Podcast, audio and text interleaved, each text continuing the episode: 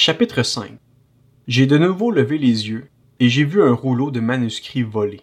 Il m'a dit Que vois-tu J'ai répondu Je vois un rouleau qui vole. Il a dix mètres de long et cinq de large.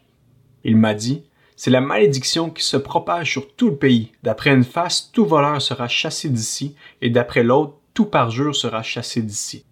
Je la propage, déclare l'Éternel, le Maître de l'univers, afin qu'elle entre dans la maison du voleur et de celui qui jure faussement en mon nom, afin qu'elle s'y installe et la détruise avec sa charpente et ses pierres. L'ange qui me parlait s'est avancé et m'a dit Lève les yeux et regarde ce qui sort là. J'ai répondu Qu'est-ce que c'est? Il m'a répondu C'est la mesure à grains qui sort. Il a ajouté C'est l'objet de leur regard dans tout le pays. Un disque en plomb a été soulevé et il y avait une femme assise au milieu de cette mesure. L'ange a dit, c'est de la méchanceté. Il l'a repoussé dans la mesure et a jeté le disque en plomb sous l'ouverture. J'ai levé les yeux et vu deux femmes apparaître.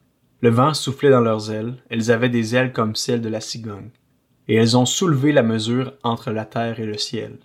J'ai dit à un ange qui me parlait, Où emporte-t-elle la mesure à grains? Il m'a répondu, elles vont lui construire une maison dans le pays de Shinéar. Quand elle sera prête, elle sera déposée là sur sa base.